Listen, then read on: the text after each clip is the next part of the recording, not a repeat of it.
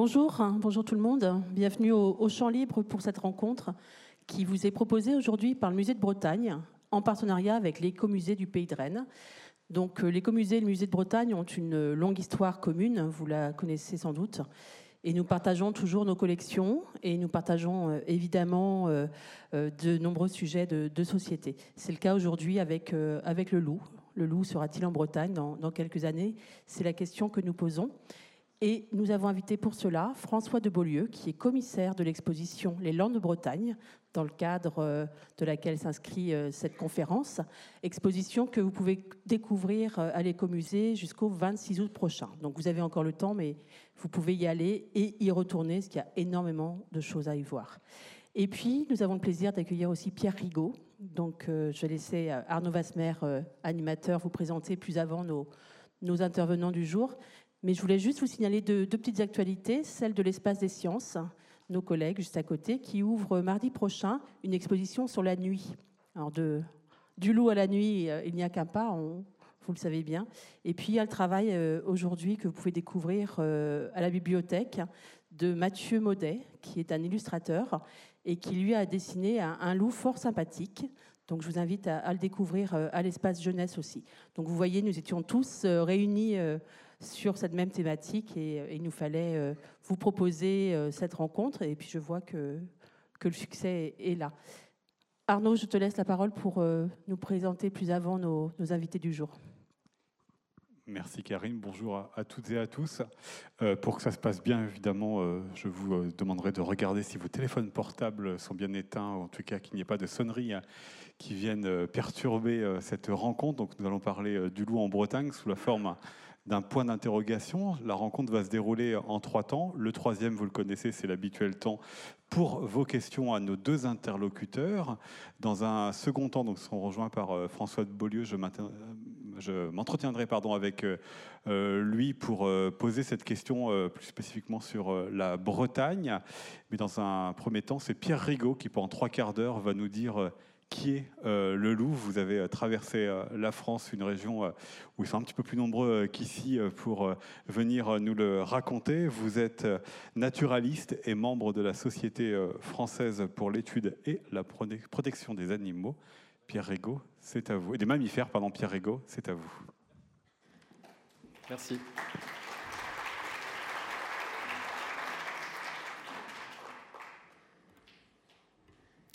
Bonjour à tous. Euh, merci à l'écomusée du Pays de Rennes et merci au Champ Libre de m'accueillir. Euh, je viens du sud-est de la France et ma spécialité, ce sont les mammifères sauvages, notamment les loups, pas que. Et euh, il y a pas mal de gens qui s'autoproclament spécialistes des loups. Il faut toujours rester très très humble sur le sujet. Donc ce que je vais essayer de vous dire, c'est aujourd'hui, en trois quarts d'heure, une présentation, une ébauche de ce qu'on connaît des loups, du loup sur le terrain dans le sud-est de la France, parce que c'est là où je vis et parce que c'est là où l'essentiel de la population de loups en France aujourd'hui est présente. Et il faut toujours rester très très prudent quand on parle de la biologie des loups parce qu'on connaît quand même pas mal de choses, certes, mais on connaît vraiment pas tout sur les loups. C'est très difficile de les voir, c'est quand même difficile de savoir comment vivent les loups. Donc j'essaye, là, dans ce que je vais faire en trois quarts d'heure, de présenter hum, la façon, nous, qu'on a, naturalistes sur le terrain, d'essayer de comprendre un peu où sont les loups, comment ils se dépassent, comment ils vivent.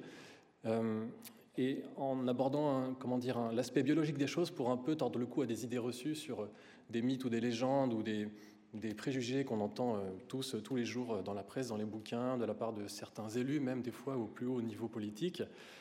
Donc, ce que je vais vous présenter d'abord, c'est tout simplement le loup qui est-il, ou plutôt les loups qui sont-ils, avec d'abord une, question euh, toute simple, c'est ce loup que j'ai pris en photo pas très loin de chez moi, c'était dans les Hautes-Alpes, avec un appareil que j'ai placé dans la forêt qui prend en photo de façon automatique les animaux qui passent devant, donc il suffit de placer l'appareil au bon endroit en espérant qu'un loup à un moment donné se fasse tirer le portrait.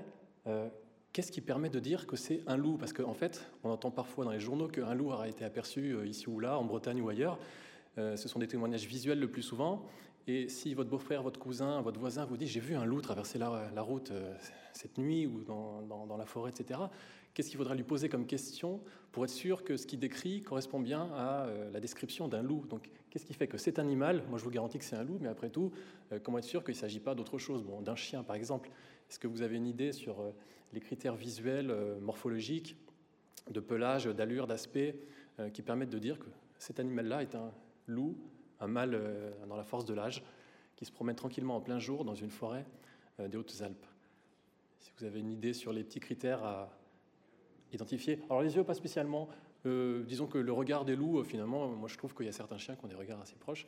En fait, ce sont des choses à la fois très précises et pas toujours très simples à identifier. Déjà, l'aspect général, la taille d'un loup, c'est celle à peu près d'un berger allemand, ce qui fait que le poids d'un loup, c'est à peu près une trentaine de kilos, 35 voire 40 kilos pour les plus grands mâles, 25 kilos, 20 kilos pour les petites femelles. Alors si votre fameux voisin beau-frère vous dit « je suis sûr que c'est un loup parce que l'animal était énorme Là, vous êtes sûr que ce n'était pas un loup, que c'était un chien. Les loups qui sont présents aujourd'hui en France font en moyenne une trentaine de kilos. Euh, la taille d'un chien de taille moyenne, donc moyen-grand. Euh, des oreilles assez longues, pointues, mais pas tant que ça. Il y a beaucoup de chiens qui ont des oreilles plus grandes. Euh, une, comment dire, un pelage qui est globalement gris-brun avec la partie du dessus qui est plus foncée que le dessous, et puis euh, le pourtour des babines qui est blanc avec un masque labial, comme on dit, qui est à peu près toujours de la même étendue. Et puis pour les loups euh, de France et d'autres endroits proches en Europe, il y a souvent un liseré euh, foncé sur l'avant des pattes antérieures. Une queue qui n'est pas très longue et pas très touffue, on ne la voit pas ici malheureusement. Retenez bien ça parce qu'évidemment après je vais vous demander si les animaux que je vais vous passer sont bien des loups ou pas pour que vous soyez bien au point pour savoir si votre voisin ou votre beau-frère se trompe pas quand il dit qu'il a vu un loup traverser la route en sortant de Rennes. Alors, dans les idées reçues, justement, il y a évidemment ce qu'on voit au cinéma qui montre en général des loups plus grands que les loups qu'on voit dans la vraie vie. Et puis il y a des animaux, euh, comme celui-ci, c'est quoi par exemple? Un chien? Alors il faut des arguments. Pourquoi c'est un chien et pas un loup? Les oreilles sont plus grandes que celles des loups. La queue est un petit peu plus longue. Et puis il y a le, crédit photo qui quand même peut aider. Ça, c'était un indice voilà, que j'ai trouvé sur Internet. Alors, c'est bien un chien d'une race. Euh, il y a les, bergers tchèques et les sarlos sont des chiens très très proches des loups euh, sur le plan euh, morphologique. Souvent, ils ont une, écharpe blanche qui est beaucoup plus marquée que les loups. Alors, c'est un peu une, mode, en tout cas un, engouement pour ces, chiens en ce moment depuis quelques années. Donc, on en voit de plus en plus et parfois qui sont divagants, d'où les confusions. Cet animal-là, c'est quoi? Je vous le passe en vidéo. Ah, mais avec des arguments.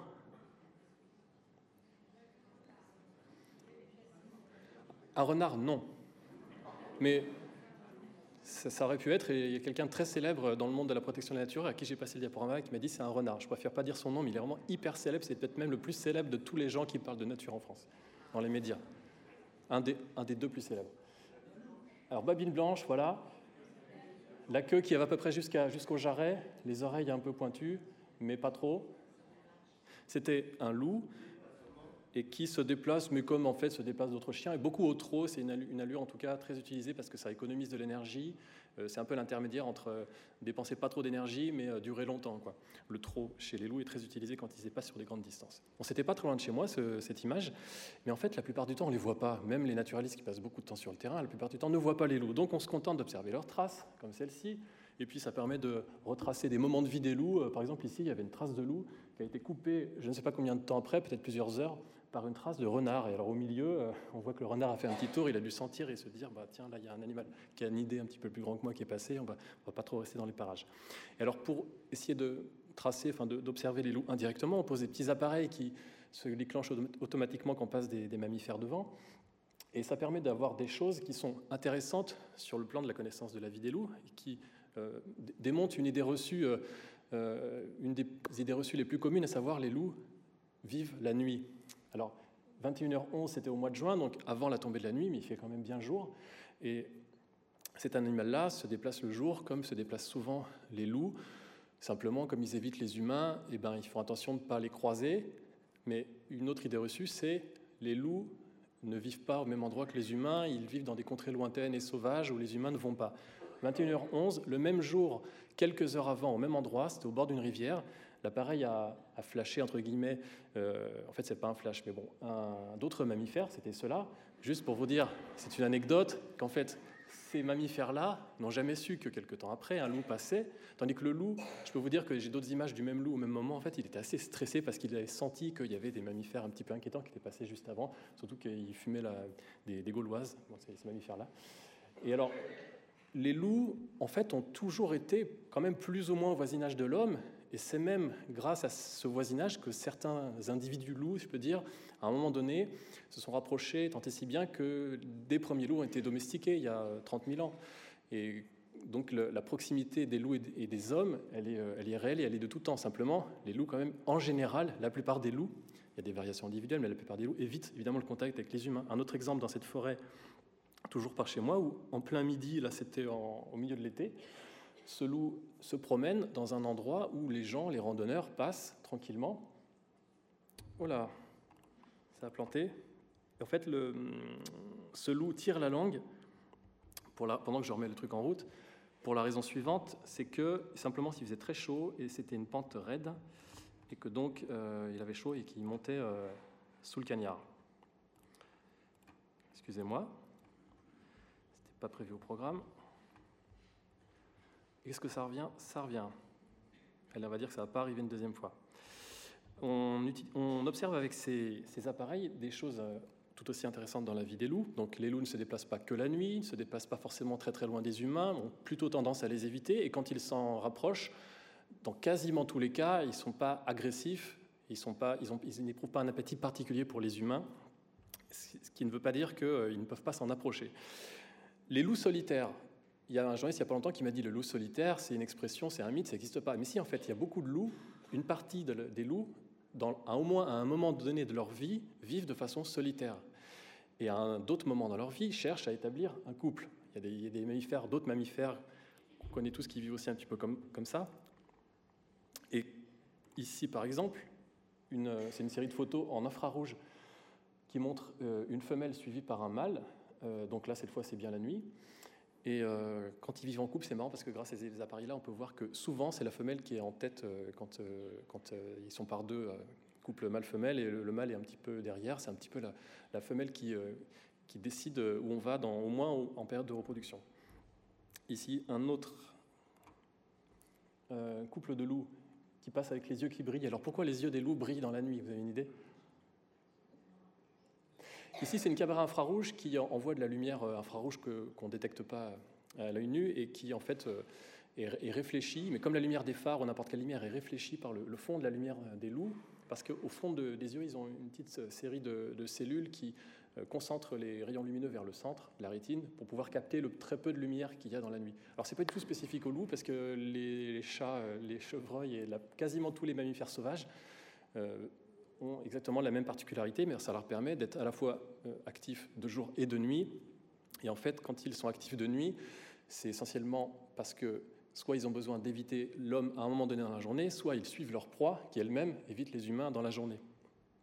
Alors, le couple chez les loups, c'est euh, un élément euh, évidemment essentiel à la base de ce que tout le monde connaît, au moins dans l'imaginaire, dans la vie des loups. On sait tous que les loups vivent en moi, j'appelle ça un groupe social. Enfin, on peut appeler ça meute. C'est exactement la même chose. Ici, il y en a quatre. Et observez ici, c'était pas par moi, par un collègue euh, avec euh, comme ça une file indienne à la queue leu Alors, mytho ou réalité, les loups qui marchent à la queue leu dans la neige, bah, cette fois, c'est vrai, souvent, ils marchent à la queue leu dans la neige. Enfin, c'est pas si extraordinaire que ça, parce qu'il y a des cerfs qui font la même chose.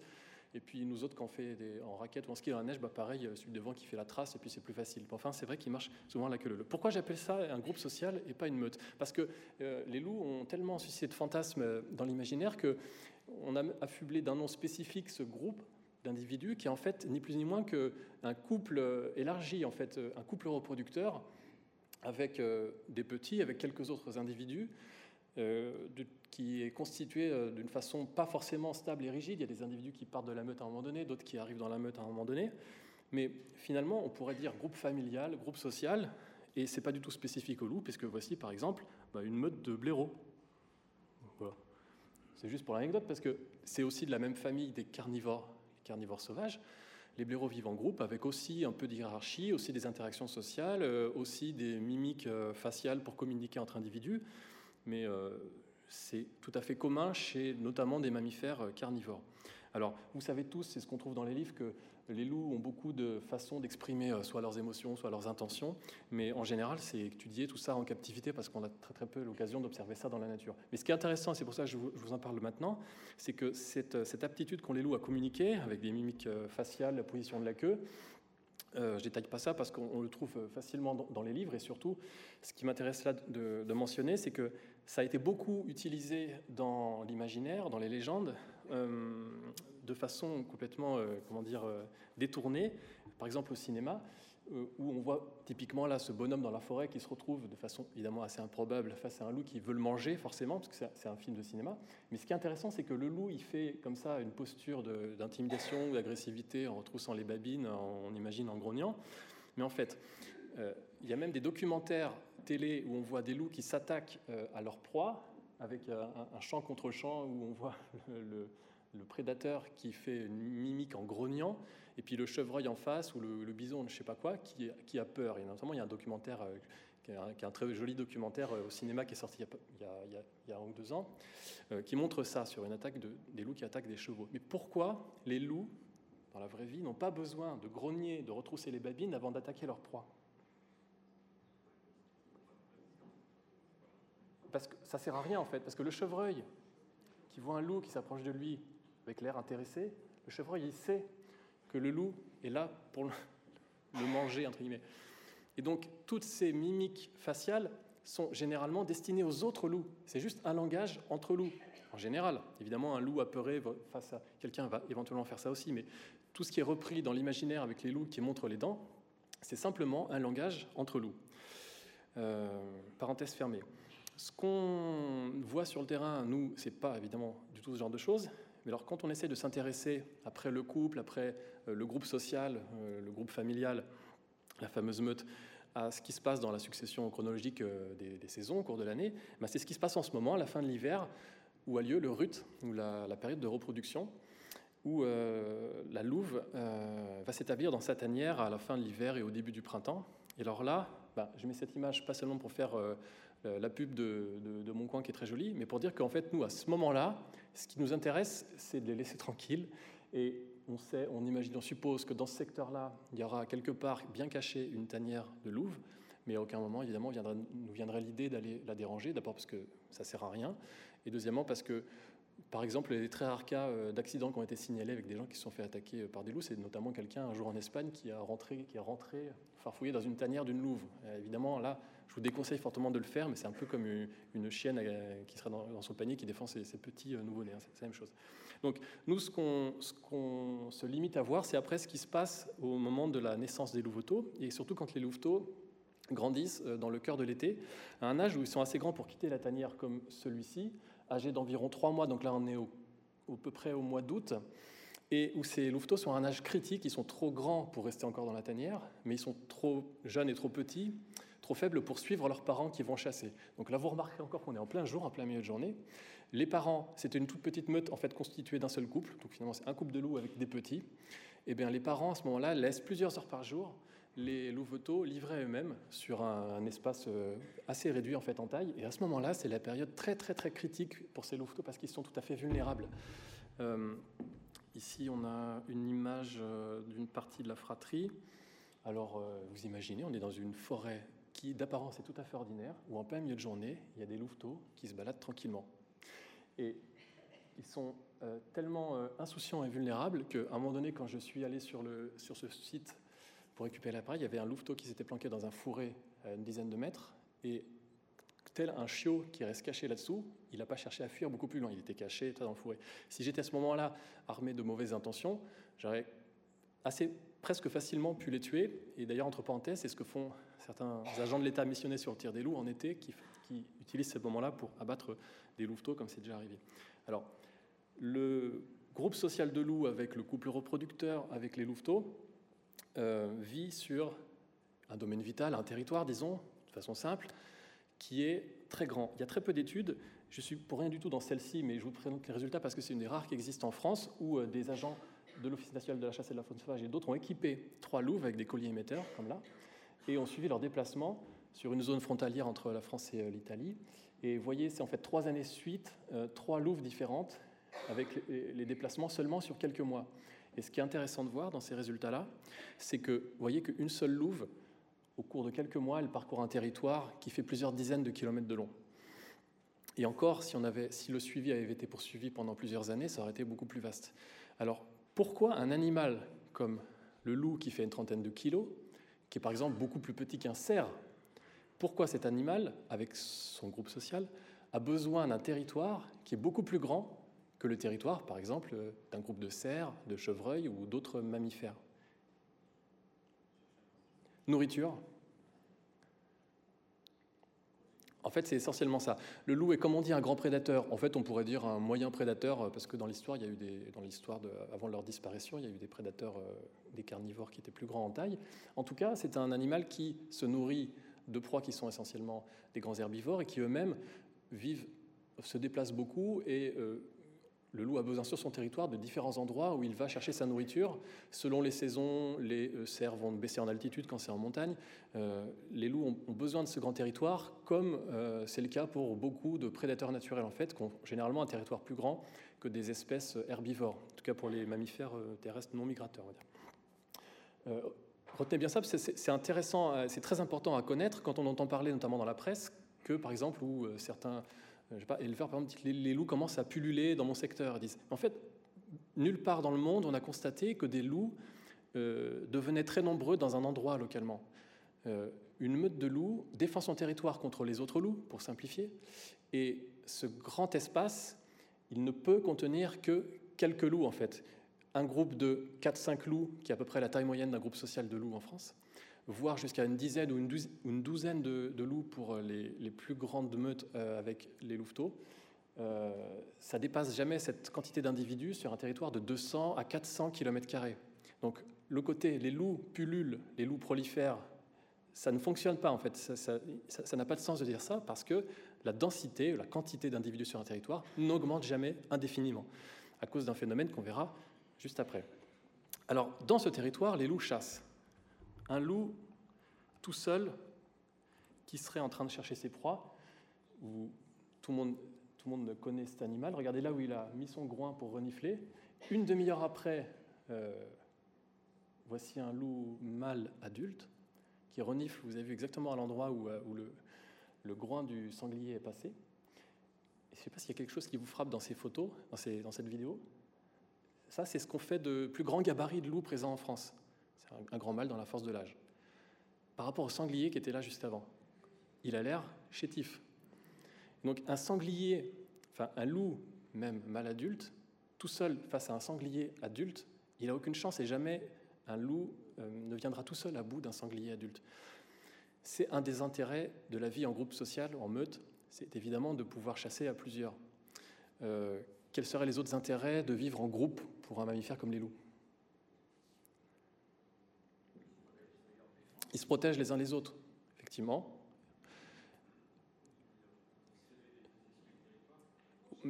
Oui, voilà, enfin, un meilleur potentiel d'utilisation de territoire, en tout cas, euh, en tout cas des, possibilités, ouais, c'est ça, des possibilités de, défendre en fait un territoire contre d'autres loups, de nourrir des petits qui ne sont pas encore capables de se nourrir eux-mêmes, de protéger les petits, euh, sauf au moment critique que je décrivais tout à l'heure. Euh, les loups solitaires existent, les loups en meute, ou on peut appeler ça groupe social, existent aussi. C'est deux moments différents dans la vie d'un loup. Et dans cette chasse, euh, les quelques études en France qui ont été faites pour étudier le régime alimentaire des loups montrent qu'en fait, les proies principales des loups, ce sont ces grands herbivores, chevreuils euh, et cerfs, chamois dans les zones où il y en a, sangliers, mais un petit peu moins et plutôt des jeunes. Et euh, ce qui fait que dans les forêts comme euh, celle où il y avait les louveteaux avant, ben, on trouve ça de façon ordinaire et normale. Et beaucoup de gens sont choqués. Il y a même des, journaux locaux, pourtant dans les endroits où ça fait 20 ans qu'il y a des loups, qui titrent encore une biche dévorée par un loup. Ça fait la une de Nice Matin. C'est un peu comme si on titrait une mésange, euh, enfin une chenille dévorée par une mésange, vous voyez, ou un mulot dévoré par un renard. C'est des choses, mais ça frappe encore l'imagination, c'est étonnant. Et grâce à ces, dents assez bien adaptées, même très bien adaptées, les loups, notamment les, grâce à, leur, euh, leurs dents carnassières, qui sont des molaires et prémolaires développés au, fil de l'évolution, qui fonctionnent en cisaille de façon très très performante, et eh ben, des loups, un loup peut casser l'os d'une patte de chamois. Puis ensuite, c'est mangé de façon vraiment jusqu'au bout. Et euh, on trouve des choses comme ça qui sont ensuite nettoyées par les charognards. Et c'est la vie normale d'une forêt qui contient à la fois des proies et des prédateurs, des loups et des grands herbivores.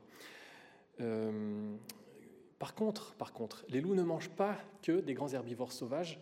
Malheureusement, pour eux, et tout le monde connaît la difficulté de cohabitation entre les loups et l'élevage. Alors, ce que je vais aborder maintenant, c'est euh, un aspect encore qui est strictement euh, le plus possible descriptif et biologique, à savoir qu'est-ce qui se passe dans l'interaction entre un loup et un mouton.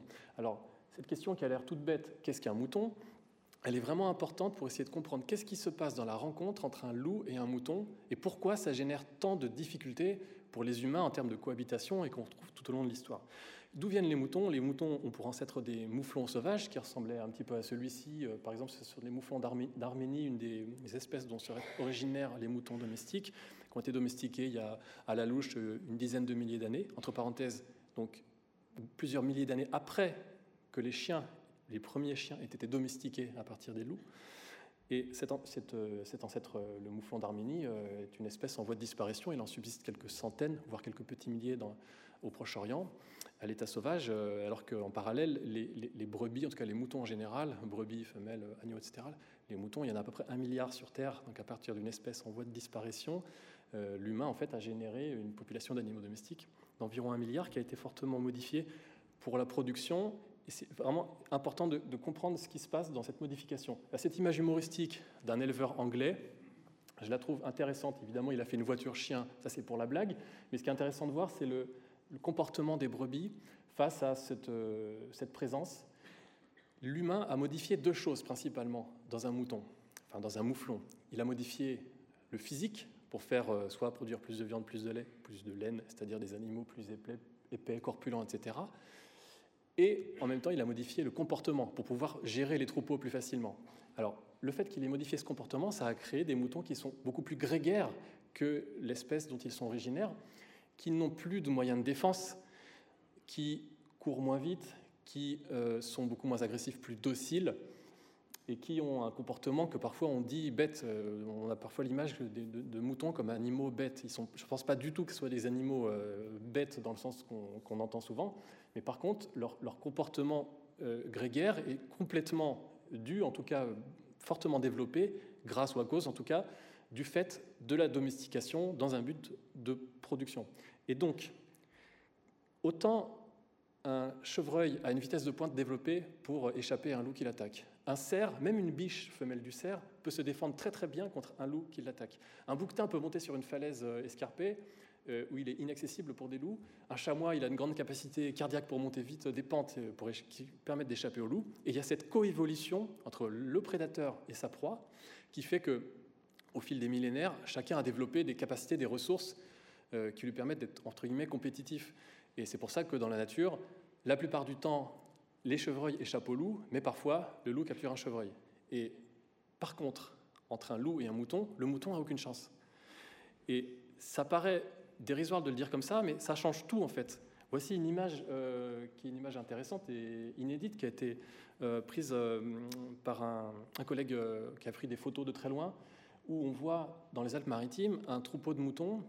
la bergère est beaucoup plus loin. Elle a fait paître son troupeau de moutons qui, euh, comme ça, avance dans la pente dans un endroit broussailleux, avec des chiens de protection des troupeaux. Il y avait deux chiens qui sont passés là. Et je vous décris ce que m'a décrit l'observateur, Christophe. En fait, il y avait au milieu deux loups qui étaient tapis au sol, et quand les, moutons sont passés, quand les chiens sont passés, les loups n'ont pas bougé. Ils étaient tapis dans les broussailles. Personne n'a vu les loups, ni les chiens, ni les moutons, ni la bergère, sauf l'observateur, mais qui était très loin, qui ne pouvait pas intervenir.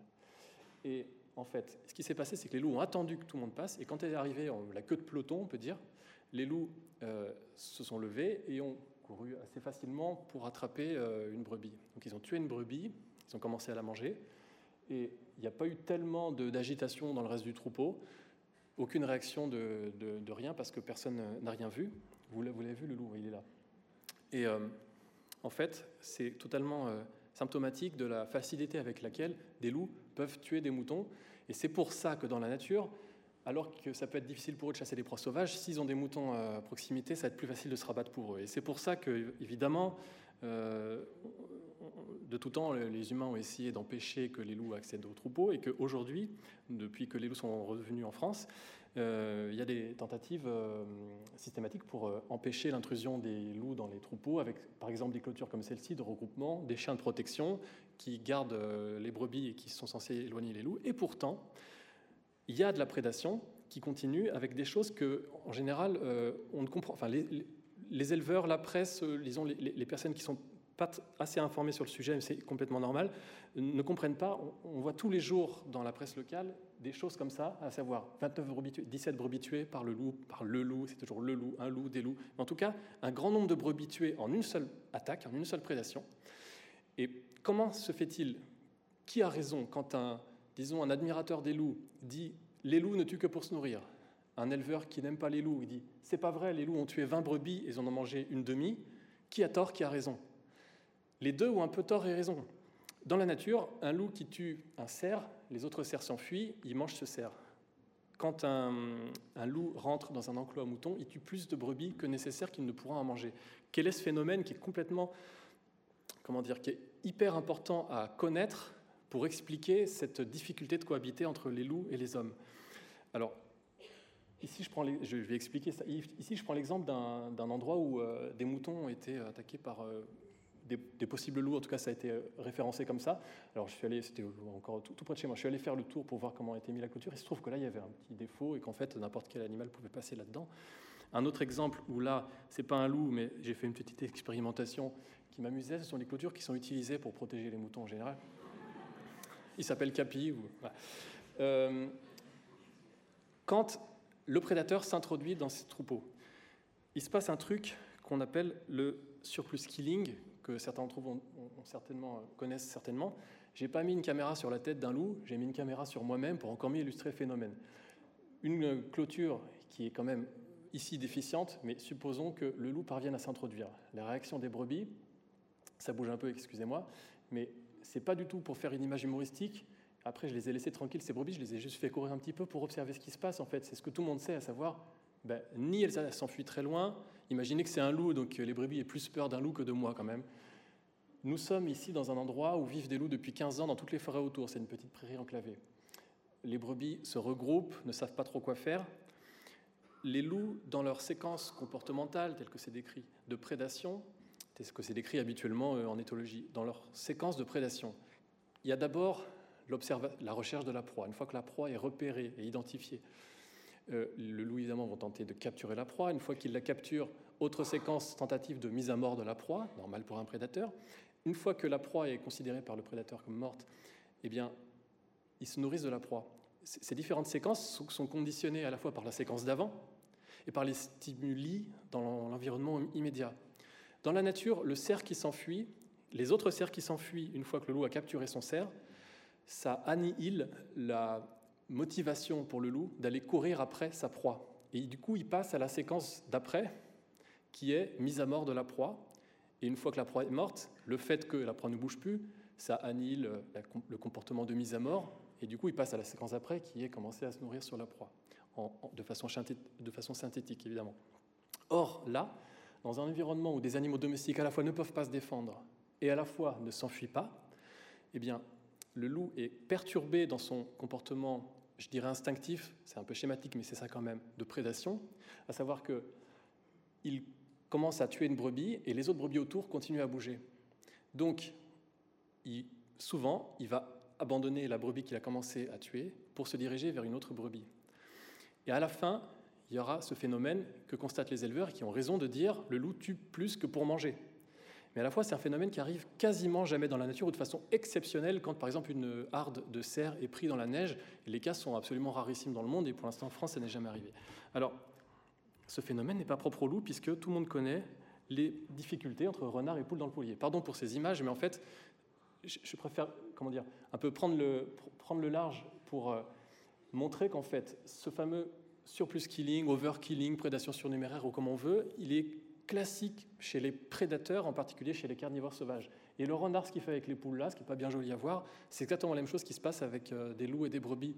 Les, poules ne peuvent pas s'enfuir, seules celles qui ne bougent pas dans un coin et qui sont discrètes auront la vie sauve. En fait, c'est simplement une inadéquation entre les capacités du loup à, les capacités du loup dans la nature à poursuivre sa proie d'une façon assez efficace, inadéquation entre ça et ce qu'on lui a mis en face, c'est-à-dire des animaux domestiques qui ne peuvent pas se défendre, qui sont confinés dans un endroit et qui, euh, qui ont une réaction qui, en fait, n'a rien à voir avec la réaction qu'auraient ces ancêtres sauvages, mouflons ou autres grands herbivores qui ont coévolué avec les loups. Et cette, cette euh, difficulté-là, qui crée beaucoup de prédation pour rien, entre guillemets, ou en trop, elle est franchement une, une, des, une des sources, pas seulement, mais une des sources des difficultés dans l'histoire de l'homme de de cohabiter avec les loups. Euh, Ici, une euh, louve qui euh, s'approche d'une, qui prend son temps, hein, fait ses petites affaires, et qui s'approche d'une clôture un peu déficiente, que j'ai mis simplement pour illustrer, rassurez-vous, il n'y a pas de, carnage sur des moutons là, mais pour quand même euh, terminer, parce qu'en fait je suis assez proche de la fin, sur euh, une image de loup, et vous dire que c'est pas une, fatalité à mon sens, cette histoire de loup et de prédation, mais que si on ne comprend pas et si on n'a pas connaissance de ces phénomènes qui sont quand même bien connus dans le monde scientifique quand même, de ces phénomènes de prédation de comportement, on ne peut pas du tout y faire face, et du coup on ne peut pas remédier, à mon sens, aux difficultés de cohabitation, aux difficultés de cohabitation pardon, qui ont fait que, euh, peu de temps, on est passé d'une situation où les loups étaient présents sur à peu près toute la France à la fin du XVIIIe siècle, ce sont des cartes de François de Beaufort, jusqu'à une élimination complète des loups dans le pays euh, au début des années 20, enfin dans les années 20, au début des années 30 pour les tout derniers. Puis euh, ensuite, la petite population de loups qui subsistait en Italie dans les années 1970, euh, à partir du moment où les loups ont été protégés en Italie par la loi, des loups ont pu revenir, comme vous le savez probablement, euh, en France, dans le sud-est de la France, et qu'aujourd'hui, la situation actuelle, enfin en tout cas il y a quelques années, cette carte de Vincent Vignon, qui est une carte de synthèse, où on voit que des populations de loups euh, en connexion avec l'Italie sont présentes essentiellement dans le sud-est de la France, et que des loups parfois font des incursions très loin. Et c'est le dernier phénomène biologique dans la vie des loups qu'il est absolument indispensable à connaître pour, anticiper et pour comprendre ce qui peut nous arriver en termes de rencontres avec les loups, euh, vous voyez les, flèches et les ronds qui signalent des déplacements d'individus, de loups un par un, par euh, différentes techniques, soit des suivis euh, vraiment poussés, soit simplement des, crottes de loups qui ont été repérées et qui ont été identifiées génétiquement pour dire, remonter à la source et à l'origine du lieu de départ. Certains loups peuvent parcourir plusieurs centaines, voire 1000, 1500 km à partir de leur lieu de naissance. Et ce qui fait que, encore aujourd'hui, pourtant, dans les endroits où il y a des loups depuis longtemps, on a toujours des loups aux portes. Je ne sais pas si vous avez remarqué, moi qui m'intéresse beaucoup au sujet, le loup est toujours aux portes de quelque chose. Je pense que le loup aux portes de Bretagne, si on cherche un peu, on va trouver pas mal des articles récents là-dessus. Peut-être qu'il y aura un jour les loups aux portes de Rennes, etc. Et comment, se fait ça? C'est parce que ce phénomène qu'on appelle simplement la dispersion, ici un loup euh, photographié par un randonneur dans les Pyrénées, un loup qui est originaire des Alpes. Ça veut dire qu'il a fait plusieurs centaines de kilomètres. Ce phénomène de dispersion, il est lié à ce que je décrivais avant, vous vous rappelez, sur euh, l'histoire du territoire qui est vaste et sur lequel vivent un nombre assez limité de loups. À un moment donné, le, nombre de loups ne peut pas grandir indéfiniment sur ce territoire, donc il y a une partie des loups qui vont quitter le groupe euh, et qui vont partir possiblement très loin, et qui vont partir à l'aventure sur des territoires euh, dont ils ne connaissent pas l'existence, bien entendu. Donc ils vont partir au début, supposément au hasard, enfin en tout cas dans des modalités qu'on ne connaît pas et qu'à mon avis, il sera très, très prétentieux, voire impossible de, de, définir précisément, dire tel loup va arriver à tel endroit à tel moment. Franchement, on n'en sait pas, c'est impossible, on ne sait pas où ils vont. Par contre, autant on sait qu'ils peuvent aller loin, autant c'est une chose différente de pouvoir euh, anticiper le fait qu'ils s'installent de quoi ont besoin les loups pour s'installer quelque part Nourriture et une certaine tranquillité par rapport aux humains, ne pas être trop persécutés quand même. Ils peuvent vivre très bien là où il y a des humains, puisque de fait, euh, en Europe du Sud, euh, il y a des populations de loups, 2000 loups en Espagne, euh, à peu près autant en Italie, à peu près 3, 300, entre 300 et 400 estimés en France actuellement c'est pas la présence des humains, mais il faut simplement qu'on leur laisse une petite place, qu'on les persécute pas trop, et puis qu'ils aient de la ressource alimentaire et des endroits pour se cacher. Donc, euh, les loups, euh, un loup isolé peut tout à fait demain, et c'est peut-être même déjà le cas sans que personne ne se soit rendu compte, mais peut peut-être demain arriver en Bretagne en faisant une incursion et sans savoir qu'il va en Bretagne. En tout cas, il va quelque part il arrive en Bretagne. C'est comme ça que des loups issus du sud-est de l'arc alpin sont arrivés dans les Vosges, sont arrivés dans le Massif central ou dans les Pyrénées.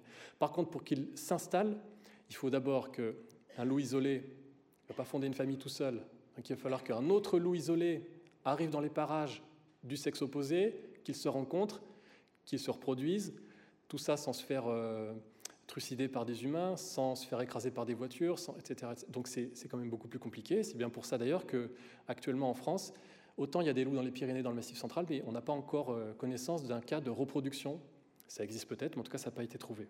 Alors maintenant, comme euh, je crois que mon temps est à peu près terminé, euh, je, vais juste euh, prendre un peu de, comment dire, de, distance avec ce que j'ai essayé de faire de la façon la plus descriptive possible pour essayer, pour plus apporter en une minute ou deux, qui serait plus mon point de vue, pour que des loups puissent, pour que nous puissions cohabiter avec des loups comme ça se fait dans les fêtes depuis 25 ans dans le sud-est de la France. Hein. pour que nous puissions cohabiter avec des loups, il faut absolument connaître, à mon avis, la façon dont fonctionnent les loups, au moins dans les grandes lignes, connaître la façon dont fonctionnent euh, les animaux domestiques, parce que le conflit souvent est lié à ça, et pas du tout lié aux attaques sur l'homme, qui sont un phénomène complètement marginal et, rarissime dans le monde. C'est pas du tout l'inquiétude qu'il faut avoir. Par contre, pour cohabiter entre loups et notamment élevage, je pense qu'il faut absolument qu'on soit favorable ou non, c'est pas la question ici à mon avis, à euh, l'exploitation des animaux, euh, comme c'est le cas par exemple des moutons, mais en tout cas avoir suffisamment, je pense, de respect pour les animaux domestiques, c'est-à-dire appliquer ce qui est en fait déjà inscrit dans la législation, à savoir qu'en fait les animaux, pour les animaux d'élevage de production, doivent être protégés contre les intempéries et les prédateurs. Ça va de soi, mais un éleveur de moutons en montagne, il laisse pas ses moutons tout seuls dans la neige parce qu'ils passent pas l'hiver, les moutons. C'est pas des animaux qui peuvent passer l'hiver dans la nature. Eh ben, euh, des moutons face à des loups dans la nature, c'est pareil. C'est comme si vous éleviez des poules et vous les lâchiez dans la forêt, elles se feraient manger par les renards. Donc en fait, le respect minimal de l'animal domestique, c'est de garantir ses besoins que l'homme lui a enlevés en lui enlevant sa capacité à se défendre contre les prédateurs naturels. Euh, nécessité aussi, évidemment pour les humains, d'avoir le respect pour les loups en tant que tels, sans fantasme, sans euh, les glorifier, ni raconter que ce sont des anges qui ne posent pas de problème aux activités humaines, etc., mais les respecter en tant que simplement ce sont des loups. Et donc, à mon sens, à moi, qui est vraiment euh, mon, approche, euh, ça peut fonctionner que dans ces respects-là, ces deux formes de respect, qui, à mon avis, sont simplement le respect des animaux en général. Voilà, je vous remercie.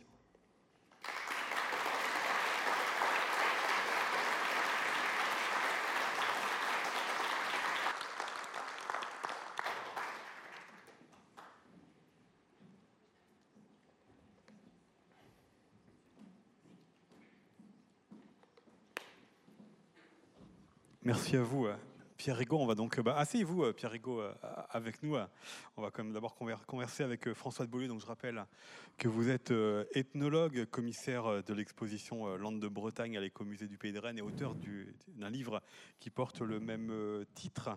On va revenir, alors cette fois-ci avec l'angle breton, sur plusieurs des points qu'a abordé Pierre. Et peut-être, voilà, puisqu'on en parle en lien avec une exposition sur les Landes.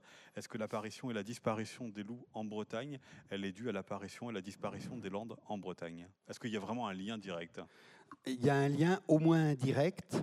C'est associé puisque, comme on peut le voir dans l'exposition de l'écomusée du Pays de Rennes, eh bien, euh, à partir en 1800, il y avait encore à peu près un million d'hectares de landes et de terres incultes en Bretagne.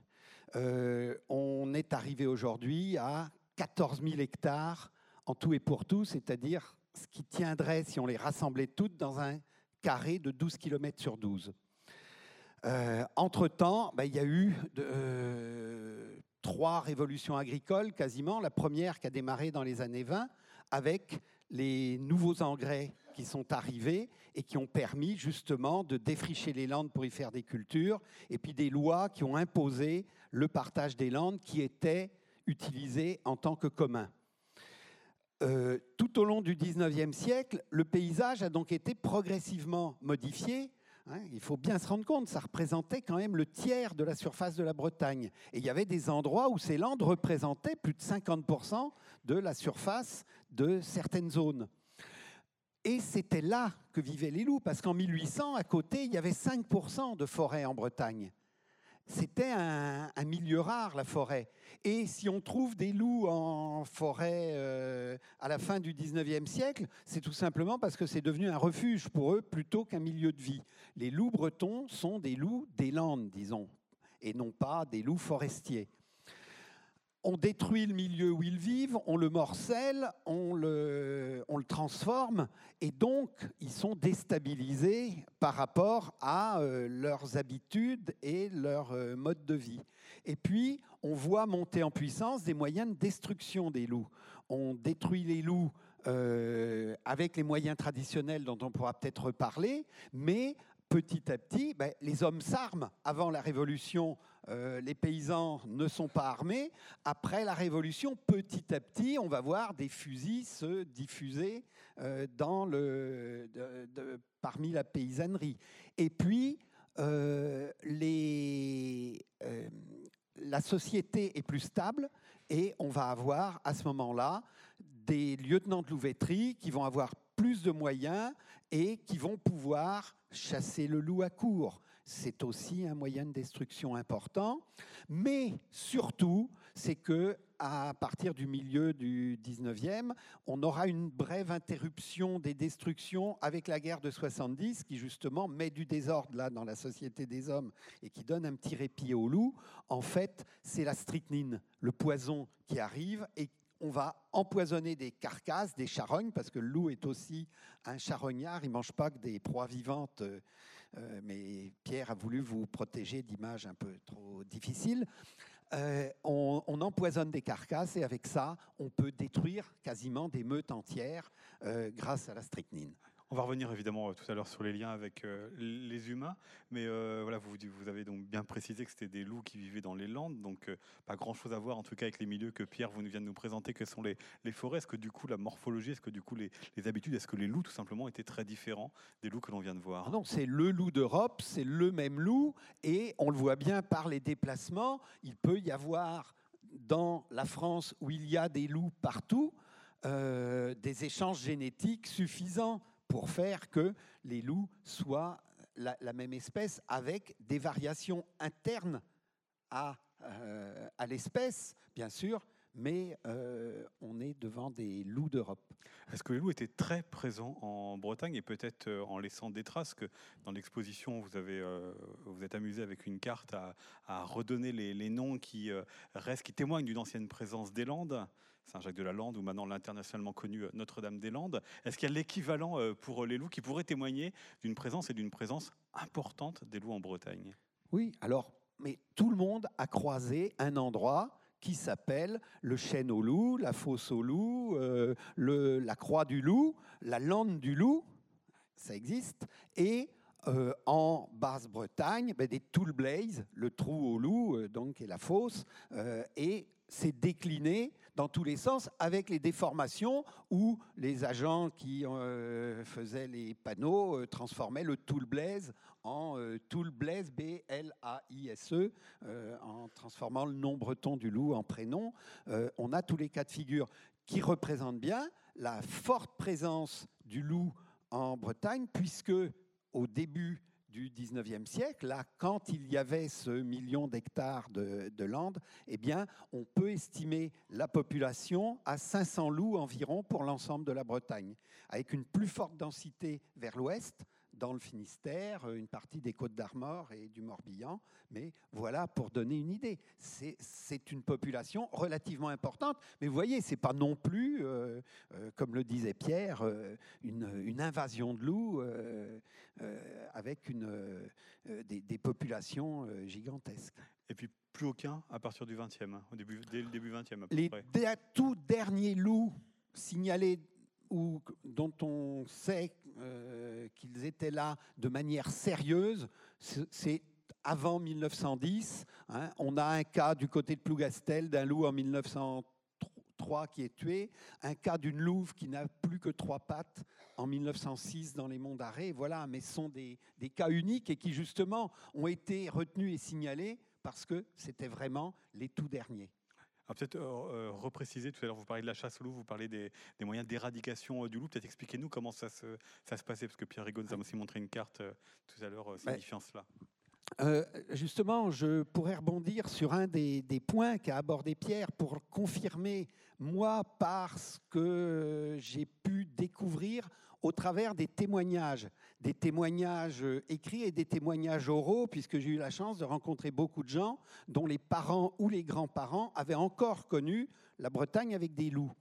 Et, euh, et, les, euh, et puis des témoignages écrits, bien sûr, qui montrent que euh, la destruction des loups, en fait, en routine, est telle qu'elle devait se faire, même euh, sur la période où on n'a pas de témoignage, mais disons sous l'Ancien Régime.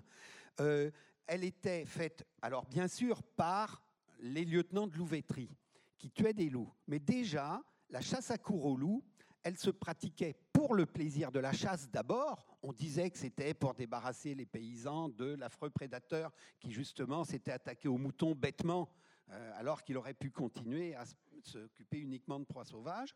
Donc, les lieutenants de louveterie allaient pour détruire des loups, mais il savait très bien repérer euh, ce qu'il y avait sur le secteur et on a des, témoignages précis comme quoi ben, il tuait des louvards, des jeunes loups, mais il laissait en échapper une femelle quand il le pouvait pour être sûr d'avoir encore du loup à chasser les années d'après, car cette chasse pour eux avait un rôle social extrêmement important et qu'il ne visait absolument pas l'éradication du loup.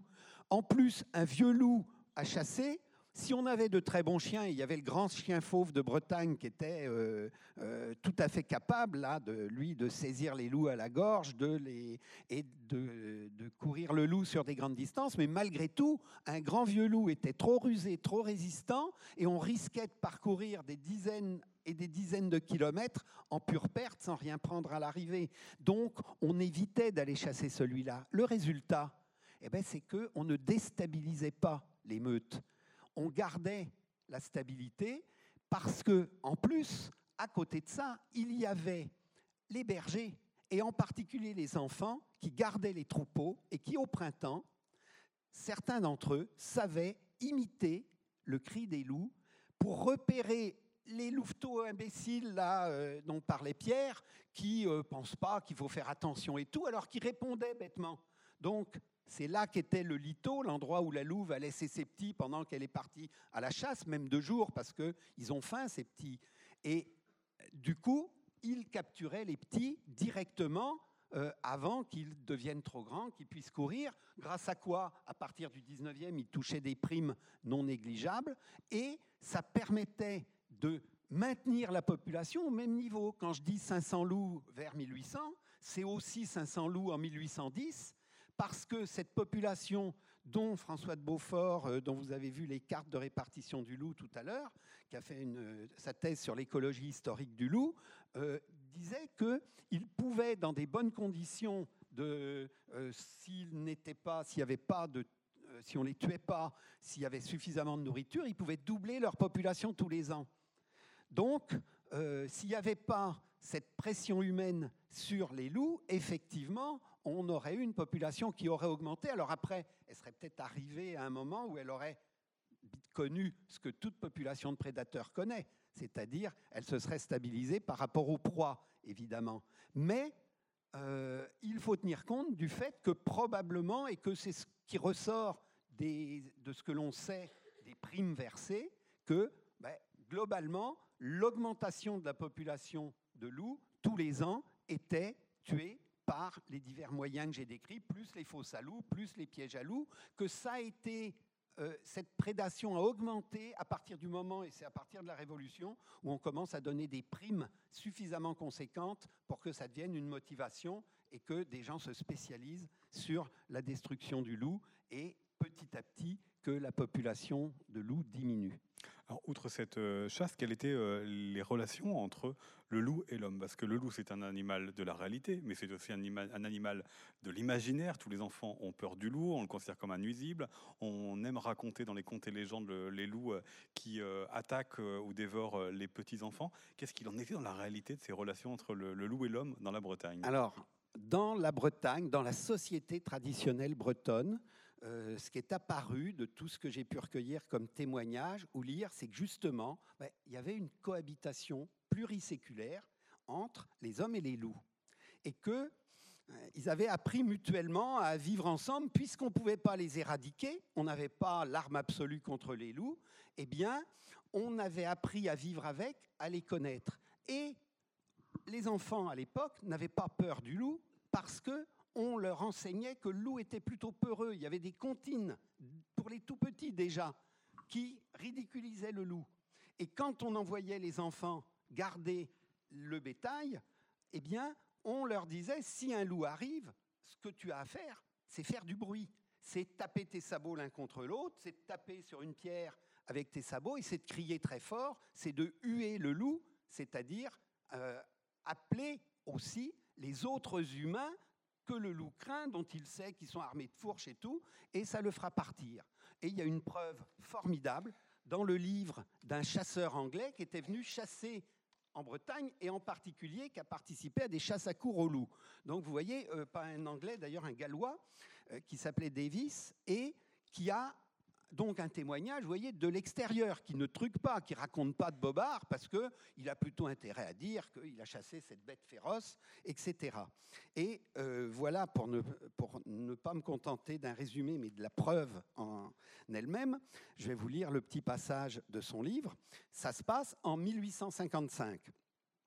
Une pénible euh, donc il arrive dans le bourg du Helgoat, hein, qui est euh, un, gros bourg dans les monts d'Arrée. Une pénible sensation régnait par la suite de la récente disparition de la petite fille d'un paysan du voisinage du Helgoat. Une pauvre gamine de 6 ans avait reçu de ses parents, comme c'est la coutume dans cette contrée, la garde d'un petit mouton noir. La croyance des paysans sur l'inviolabilité des personnes humaines par le loup restait forte et inébranlable et ils firent d'actifs battus pendant de longs jours et même des semaines. Oui, vous avez bien entendu, la croyance des paysans sur l'inviolabilité des personnes humaines par le loup. Quelques paysans en arrivèrent à conclure que c'était le loup-garou. Six semaines, c'était... Eh, oui, c'était le loup-garou parce que un loup normal n'attaque pas. S'il y a une attaque sur un humain, c'est un loup surnaturel, c'est un loup extraordinaire, c'est pas un loup normal. Voilà quelle était la vision, donc une part d'imaginaire pour expliquer ça, et, et puis le loup réel, quotidien, tel qu'on le connaissait. Et de fait, six semaines après s'était passé, quand un charbonnier la retrouva, elle avait en fait poursuivi le loup qui emportait son petit mouton. Voyez la peur du loup, à quel niveau elle était En fait, donc, les Bretons avait bien cette vision d'un loup dont il fallait se méfier, certainement, mais en même temps qui, euh, qui savait qu'il avait, lui, à craindre l'homme. Et ce n'est pas, euh, j'ai ma preuve par neuf d'une certaine manière, parce qu'il y a un témoignage encore plus ancien de cette croyance, c'est dans l'histoire des guerres de la Ligue par le chanoine Moreau à la fin du XVIe siècle. Il raconte telles ruses de ces bêtes sont à peu près semblables à celles de la guerre et mirent dans l'esprit, parce que les loups mangeaient les gens, les cadavres, et ou attaquaient les gens, les mangeaient, mais en enlevant les vêtements en plus. On retrouvait les vêtements non déchirés et les cadavres mangés. Telles ruses de ces bêtes sont à peu près semblables à celles de la guerre et mirent dans l'esprit du simple peuple une opinion que ce n'était pas loup naturel, mais que c'étaient des soldats déjà morts qui étaient ressuscités sous forme de loup et communément parmi le menu peuple, les appelait-il en leur breton Tut Blaze, c'est-à-dire Jean Loup. Donc, une séparation très nette. Et d'ailleurs, quand on voulait, si on rencontrait un loup, si on voulait s'en protéger, il y avait deux invocations possibles. On disait si tu es Guillou par Saint-Hervé, va-t'en. Guillou, c'était le surnom du loup, parce qu'on n'appelait pas un animal qui pouvait être dangereux par son nom, on l'appelait par un surnom, parce que sinon on risquait de le faire venir. Mais si tu es Guillou par Saint-Hervé, va-t'en. Et si tu es Satan, au nom de Dieu, va-t'en. Voyez? Donc toujours cette division très claire. Saint-Hervé, c'est bon pour les loups, c'est le saint protecteur du loup. Il en a domestiqué un, il en a fait le premier chien d'aveugle. Et puis, si c'est un loup extraordinaire, alors faut recourir au bon Dieu plutôt qu'à ses saints. Alors ça, c'est l'histoire s'intéresser à l'actualité, puisque c'est le titre aussi de la rencontre euh, sous forme interrogative, le loup bientôt euh, en Bretagne, et que nous aussi, ces derniers temps, on a quelques articles de presse qui nous promettent euh, le loup aux portes de la Bretagne. voilà, ça arrive aussi parce qu'on en a vu un, ou deux. en tout cas, on s'interroge sur la place du loup en Bretagne. Et François Bollet, peut-être pour démarrer cette partie-là, quelle place pourrait avoir le loup en Bretagne, puisqu'il n'y a plus de landes, donc il n'a plus de place pour vivre, et peut-être que l'écosystème, la nature n'a plus besoin de lui dans la région? Alors, pour reprendre ce qui a été dit, du point de vue nourriture, il a de belles populations de chevreuils. En Ille-et-Vilaine, il a des petites populations de cerfs intéressantes et puis des belles populations de sangliers. Il a des populations de surmulots et de renards, parce qu'il va certainement reprendre son rôle de régulateur du renard. Les chasseurs, au début du XXe siècle, ont remarqué une explosion démographique du renard puisque les jeunes renards ne se faisaient plus manger par les loups. Et donc, de ce côté-là, je crois qu'il peut s'en tirer. Mais c'est vrai que par ailleurs, le paysage a beaucoup changé, que les modes d'élevage ont beaucoup changé. Il n'y a même plus de petites filles pour garder les moutons. Donc, euh, je, pense que ceux qui pourraient... Ben, c'est simple, hein, on est en bout de ligne. Il y en a qu'on a vu donc traverser tout le sud de la France pour passer des Alpes aux Pyrénées. La distance n'est pas tellement grande pour ceux qui sont arrivés dans le Massif central pour tracer et dire Ah, où sont mes belles montagnes comme les Alpes où je suis né éventuellement, où mon grand-père est né, et qu'est-ce que j'ai trouvé? Et il va courir comme ça jusqu'à ce qu'il arrive euh, en vue d'Ouessant et euh, qu'il soit un petit peu déçu par ce qu'il aura rencontré. Et effectivement, avec nos 14 000 malheureux hectares de landes, dont le seul grand morceau, c'est à, peu près 8 000, mais encore assez morcelé dans les monts d'arrêt, euh, où va-t-il trouver les habitats suffisants pour sa tranquillité, pour se cacher, pour se reproduire Et ne sera-t-il pas tenté de s'attaquer plutôt à des animaux pas trop mobiles, comme euh, les moutons, euh, les poneys des petites filles, pour se nourrir, plutôt que de courir après ces chevreuils bondissants et en si bonne santé? Voilà, je m'inquiète un peu, mais peut-être que Pierre aura des commentaires complémentaires à faire. Pierre, voilà. Comment est-ce que vous répondriez à cette question, le je, suis En partie d'accord avec ce que vient de dire François, mais je modère. Euh, comment dire euh, Le principal facteur qui permettrait ou pas que les loups s'installent en Bretagne, c'est grosso modo l'acceptation humaine, à savoir est-ce qu'on veut et est-ce qu'on arrive à faire cohabiter, notamment avec l'élevage. Parce que les proies qui existent, mais qui sont peut-être euh, plus pas, assez répandu ou pas partout, euh, l'habitat qui est peut-être pas optimal par rapport à d'autres régions de France, j'entends, et puis je connais pas assez la Bretagne pour, pour aller dans le détail, mais ce qui est, ce qui est certain, c'est qu'ailleurs dans l'Europe et dans le monde, les loups vivent dans des endroits qui sont parfois a priori hostiles, par exemple en, Espagne et dans des grands champs de céréales avec un bosquet au milieu au pied duquel il y a une tanière de louve, par exemple en Grèce, autour des villes ou dans des endroits où ils se nourrissent de poubelles. Tout ça pour dire que le loup est, une espèce qui est quand même très très très adaptable et que potentiellement, il peut à peu près s'installer partout dès lors qu'il y a assez à manger, dès lors qu'il y a des endroits où il peut se cacher un petit peu, mais surtout dès lors qu'il n'est pas trop persécuté par les humains. Donc, en fait, est-ce que des loups pourront arriver en Bretagne Ça, on est d'accord pour dire que oui, un loup erratique en dispersion pourra arriver en Bretagne. Est-ce qu'il s'installera? Est-ce que des groupes de loups, euh, est-ce que population de loups pourrait s'installer en Bretagne?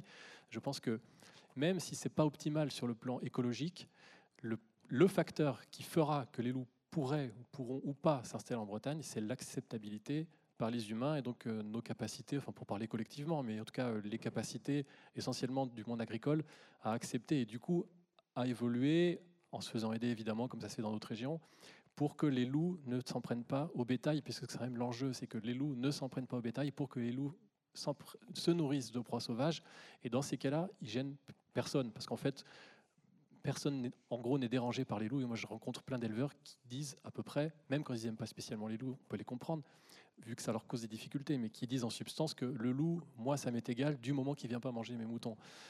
À part quelques chasseurs qui râlent parce que les loups leur retirent un peu de gibier, entre guillemets, sinon, c'est vraiment le seul point de tension, c'est euh, l'interface entre les loups et les, et les animaux domestiques, essentiellement les moutons et les chèvres, un petit peu les vaches et les chevaux, mais moins. Ouais, bah alors justement, la François de Beaulieu, peut-être que la réponse, elle est déjà en partie faite. Euh, la question du bétail en Bretagne, euh, on ne le voit plus beaucoup.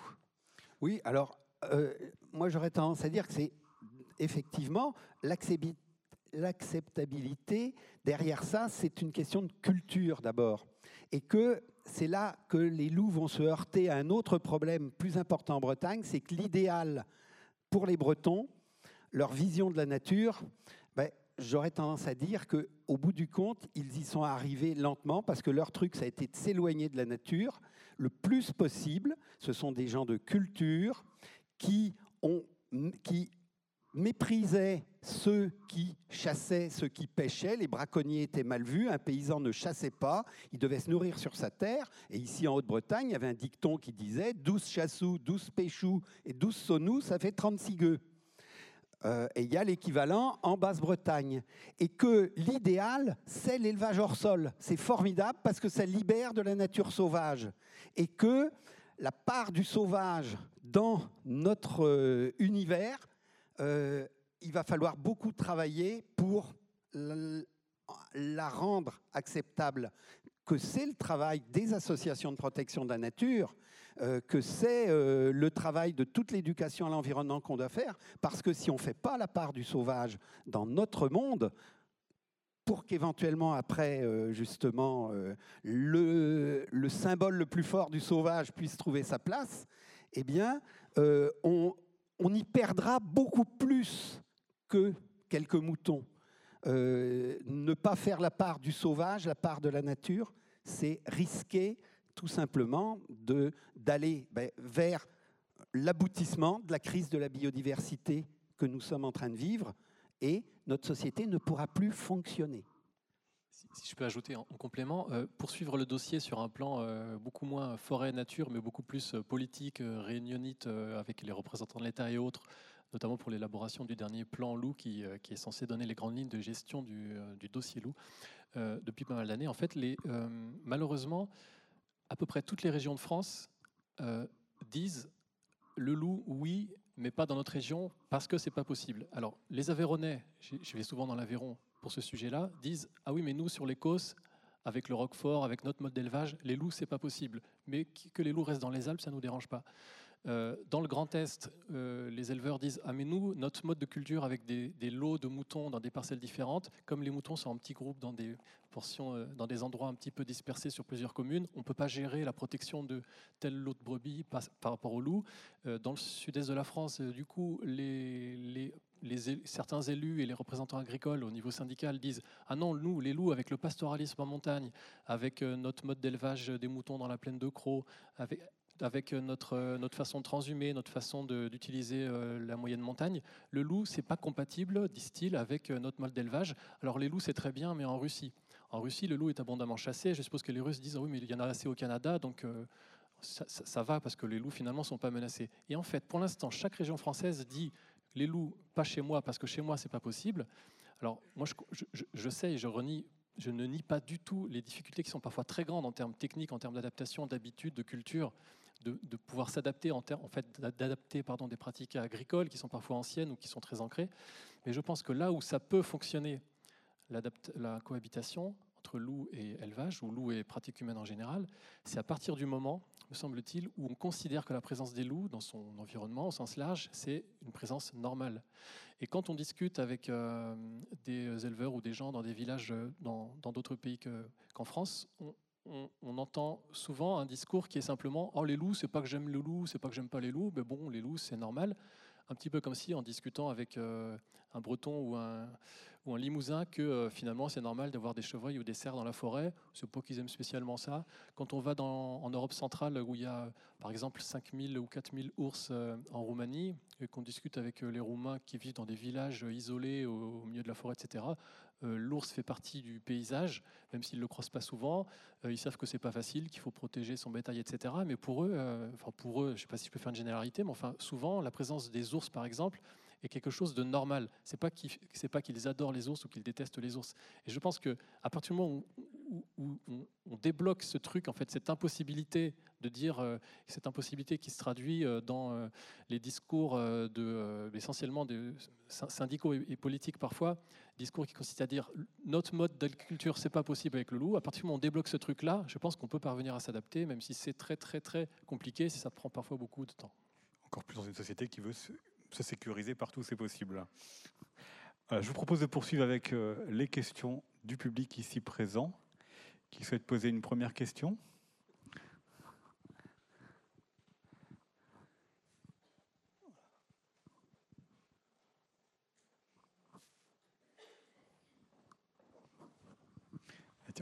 en haut à droite.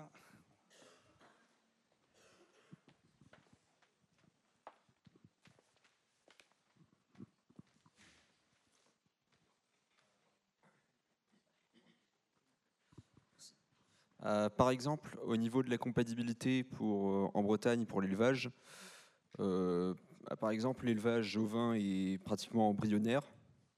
c'est peut-être un peu exagéré de dire ça, mais c'est pas très répandu.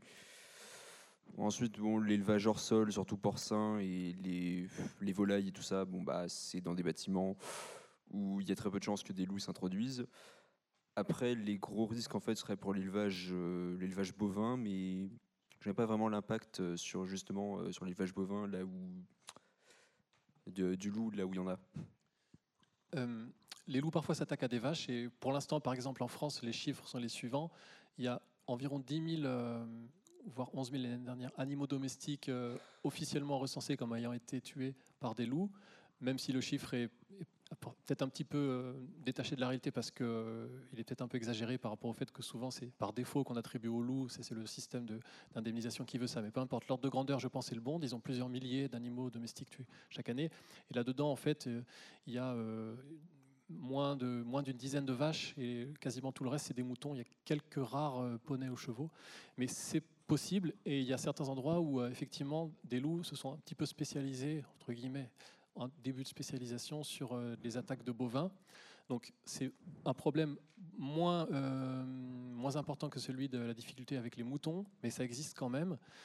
Par contre, euh, sur le plan technique, je ne suis pas agriculteur, donc je ne vais pas donner des, leçons d'élevage aux agriculteurs, il y en a peut-être dans la salle, je ne sais pas, mais en tout cas, avec les vaches, comment dire, je pense que protéger, concrètement, protéger un troupeau de vaches contre des loups, c'est moins compliqué que protéger un troupeau de moutons qui fait du, pastoralisme en montagne, qui se déplace, etc. Donc concrètement, ça se traduit par euh, des clôtures, comme ça a été mis dans certains endroits, qui sont simplement des, clôtures quand c'est un pré fixe sur lequel on, met des vaches dans un pré entouré par une clôture tout bêtement, que la clôture soit suffisamment haute, pas besoin qu'elle fasse 4 mètres de haut, mais avec un fil électrique en haut, en tout cas quelque chose qui euh, empêche l'intrusion.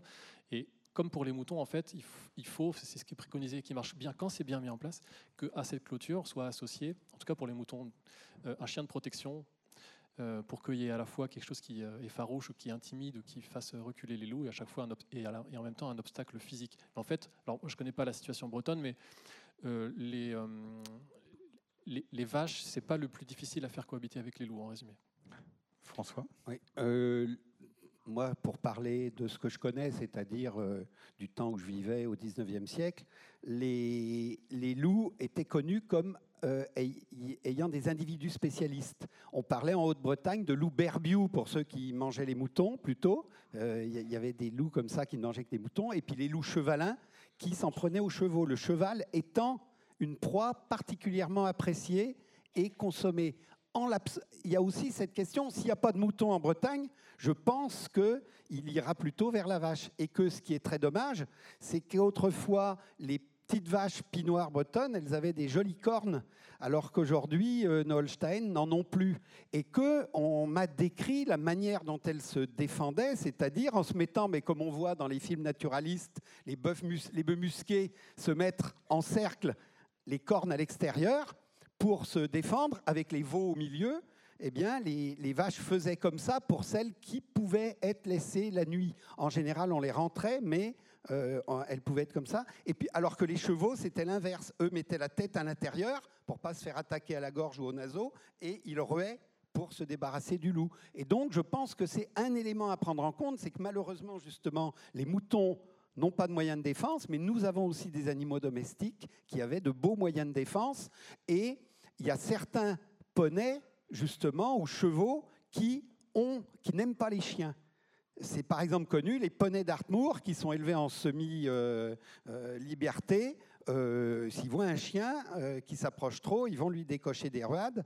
Et euh, il y a aussi ces autres gardiens éventuels qui peuvent intervenir. Voilà. Mais on n'a pas de réponse toute faite et facile.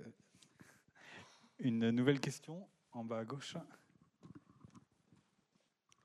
Oui, euh, bonjour. Je voudrais euh, compléter un peu ce que vous avez dit. Euh, premièrement, sur la présence du loup en Bretagne.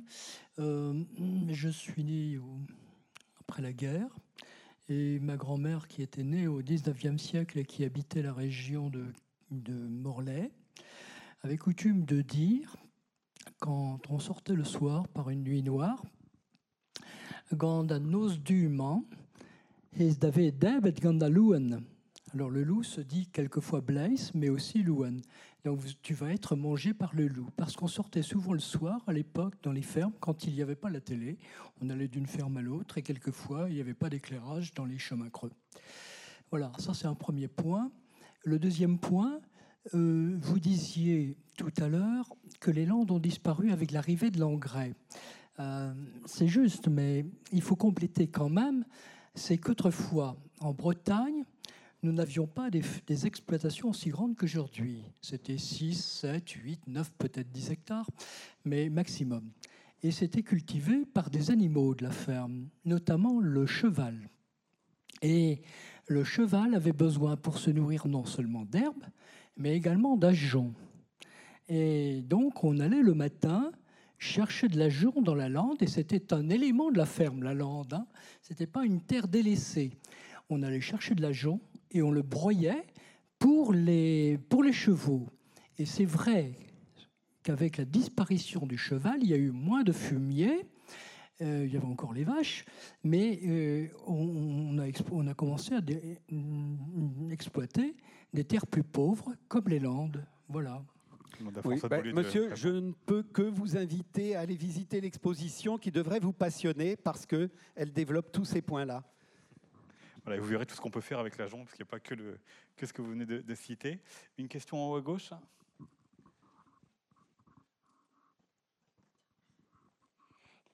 Est-ce que, euh, est que les loups ils peuvent manger des humains?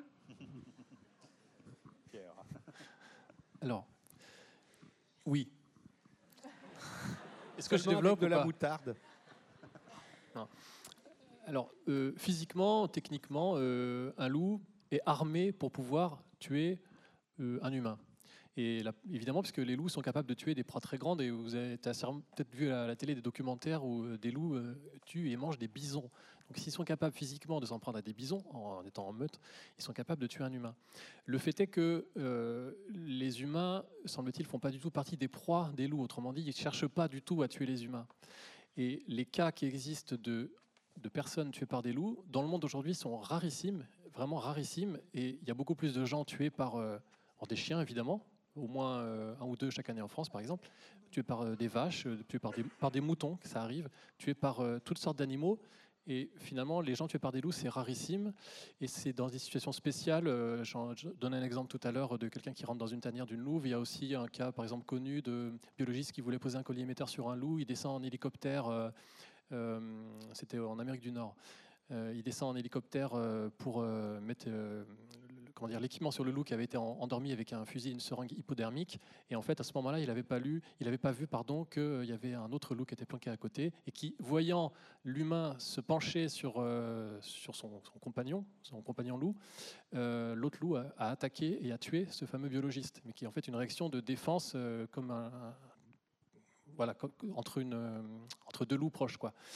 Donc c'est rarissime. Aujourd'hui, par exemple, dans les Alpes-Maritimes, où il y a des milliers de gens chaque année qui traversent les territoires euh, cœur de meutes de loups, dans le parc national du Mercantour, par exemple, jamais, jamais, jamais personne, depuis 25 ans que les loups sont là, n'a été ne serait-ce que intimidé, attaqué, agressé par un loup.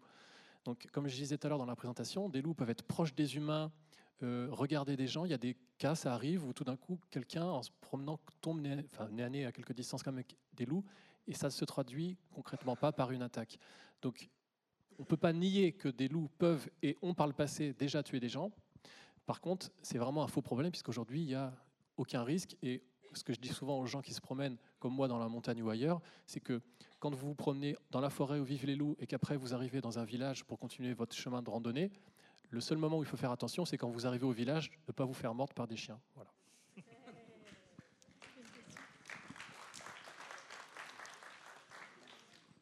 Ouais, juste, en haut à gauche, troisième. Euh, oui, bonjour.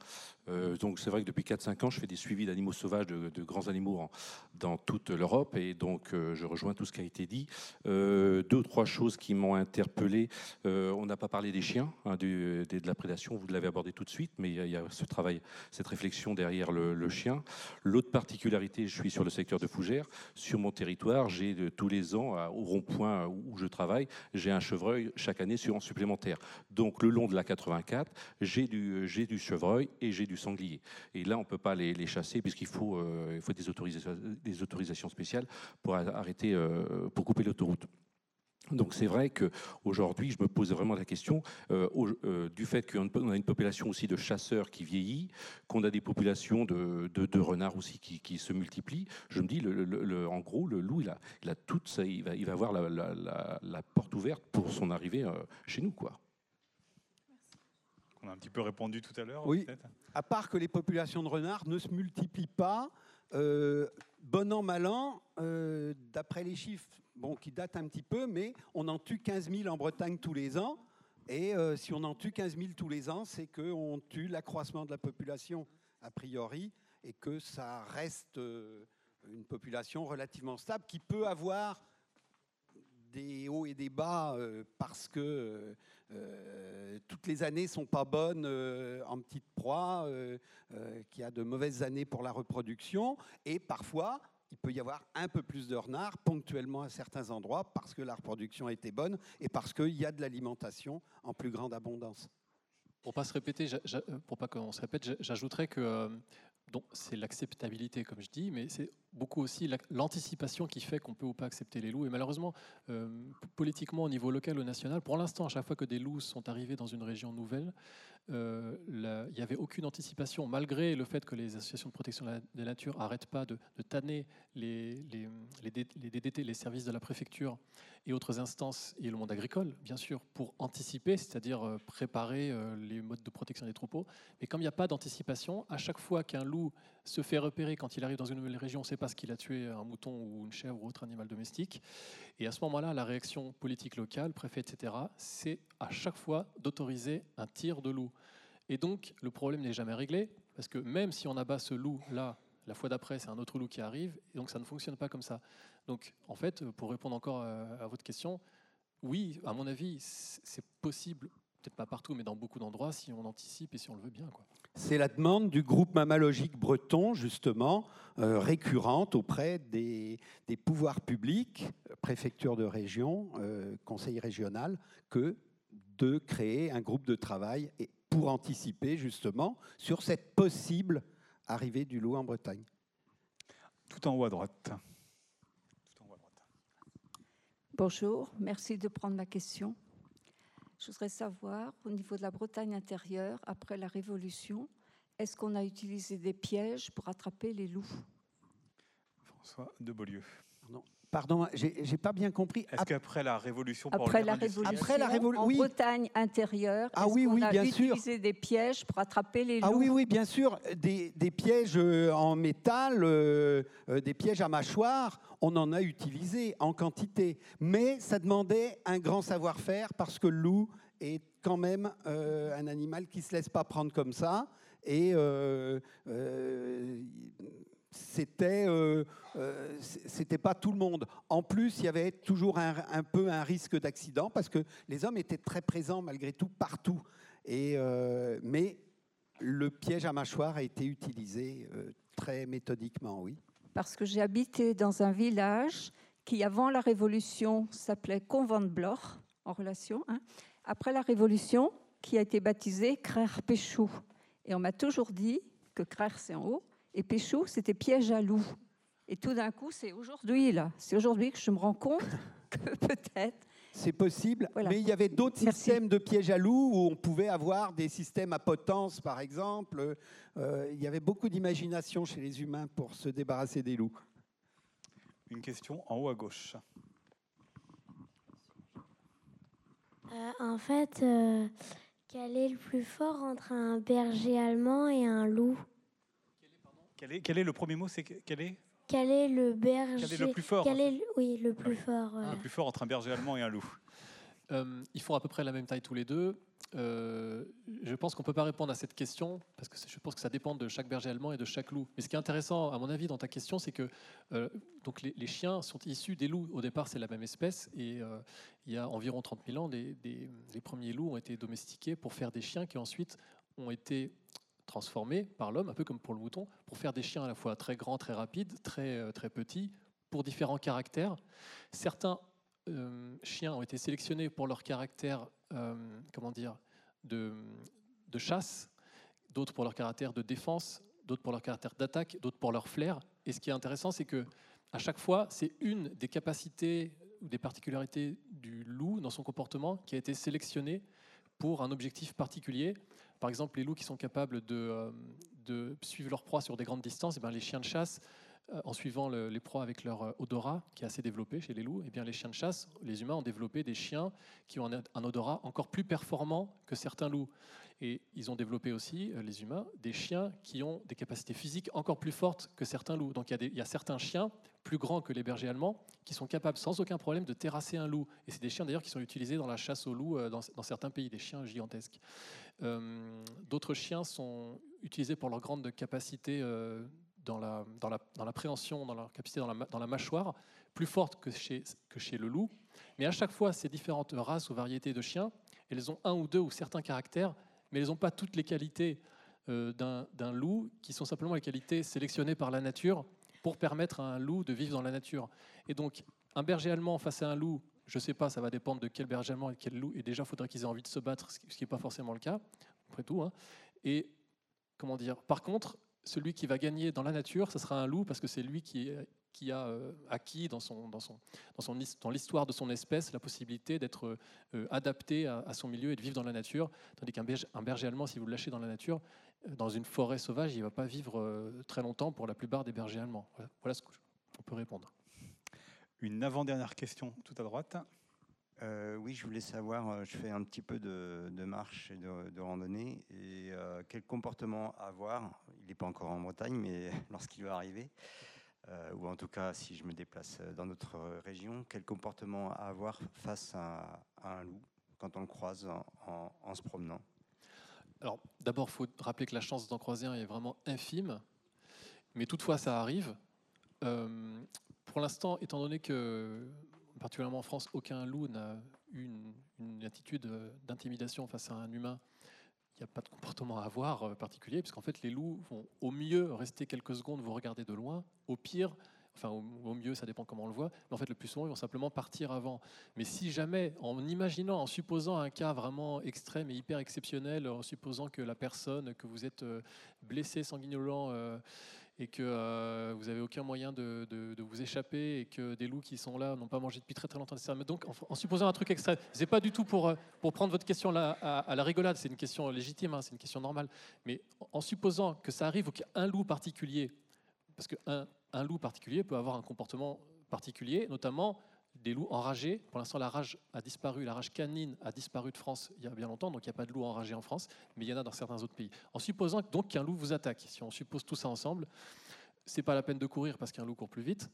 Par contre, grimper aux arbres, a priori, ça marche bien parce que les loups sont très très très mauvais. Ils ne savent pas grimper comme un chien, contrairement aux ours qui grimpent très bien. Donc c'est pour ça que quand vous rencontrez un ours, là ça peut être beaucoup plus dangereux que de rencontrer un loup, et dans ce cas-là, il faut surtout pas grimper un arbre. Donc en supposant ça, que le loup vraiment a une attitude de vous attaquer, je pense qu'il faut se défendre de la façon la plus euh, vive euh, euh, et, agressive possible pour faire peur au loup.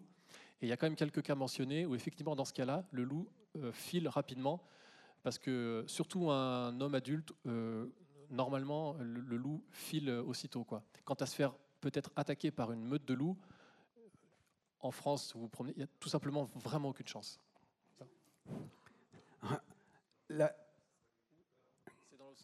mais que fait Pierre? Il vous rappelle la bonne vieille leçon des bergers bretons. Hein? vous faites du bruit, vous l'effrayez parce qu'effectivement, il peut être effrayé par un humain qui fait du bruit. Voilà le, sans doute la recette si vous avez une inquiétude quelconque. Et puis une dernière question au milieu de la salle.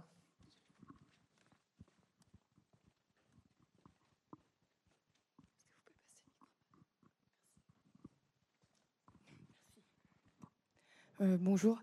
En fait, moi, je me posais une question par rapport aux tirs de loups qui sont autorisés, enfin, où les communes euh, voilà, font euh, des tirs de loups.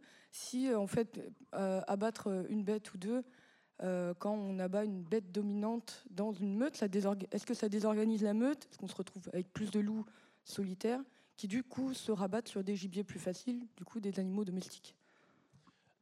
Alors, ça a été constaté parfois, mais je pense qu'on peut dire que de façon prudente, parce qu'on ne sait pas vraiment ce qui se passe dans le détail, quel loup, etc. Mais ça existe, donc ça, arrive de façon avérée. Ce n'est pas le cas toujours, mais ce qui est certain par contre, c'est que nulle part, dans toutes les études qui existent dans le monde sur le loup, nulle part on a montré que abattre un loup, ça serait positif pour empêcher la prédation sur les troupeaux.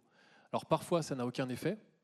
Parfois, c'est un effet négatif, euh, celui que vous décrivez éventuellement, parce qu'un loup euh, isolé ou qui n'est pas intégré dans, une, euh, dans un groupe social organisé, un loup isolé aura plus tendance à s'en prendre à des proies plus faciles, comme des moutons par exemple.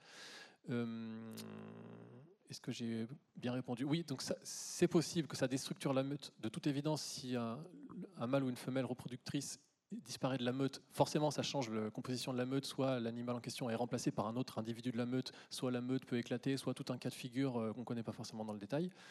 Et, euh, en tout cas, ça n'a jamais été prouvé que ça aurait un effet positif. Ça n'a aucun effet positif, non Non, et même le en deux mots, le, comment dire, la notion de défense du troupeau qui est souvent avancée comme un argument pour dire il faut que les éleveurs puissent se défendre en tuant des loups, même si on tue le loup qui est en train d'attaquer le troupeau, à ce moment-là, là encore, euh, toutes les connaissances scientifiques qui existent sur le loup euh, montrent que ça, ça n'a pas forcément d'effet d'apprentissage sur les autres loups. Et il y a des cas où il y a un loup qui a été tué en train d'attaquer, de se nourrir à certains endroits sur des animaux domestiques le lendemain ou plusieurs jours après, d'autres loups de la même meute qui étaient présents au moment où le loup en question s'est fait tuer reviennent au même endroit. Donc ça ne marche pas forcément. Et tout l'enjeu justement au niveau euh, technique, disons, c'est d'arriver à produire, je pense, un effarouchement des loups qui est une vertu pédagogique ou quelque chose euh, en termes d'apprentissage pour les loups en question, pour qu'ils assimilent la présence des troupeaux domestiques avec un danger pour eux. Mais en fait, c'est sur le plan du comportement des loups, c'est plus compliqué que juste tuer le loup qui attaque euh, les boutons. Ça ne marche pas forcément à long terme, même à court terme. Et c'est tout le problème du plan loup qui est en ce moment en consultation, hein, que tenter de résoudre par des quotas de tir, un problème qui est plus complexe et on ne peut que inviter ceux qui sont intéressés par les questions qu'on a débattues à aller voir sur les sites des associations de protection de la nature, euh, Société française pour l'étude de la protection des mammifères, euh, France Nature Environnement, euh, les arguments à déposer sur le site du ministère qui a mis le plan loup en consultation publique. À faire avant ou après votre visite de l'écomusée du Pays de Rennes pour euh, voir les Landes de Bretagne. Pierre Rigaud et François de Beaulieu, merci à tous les deux et merci. à vous.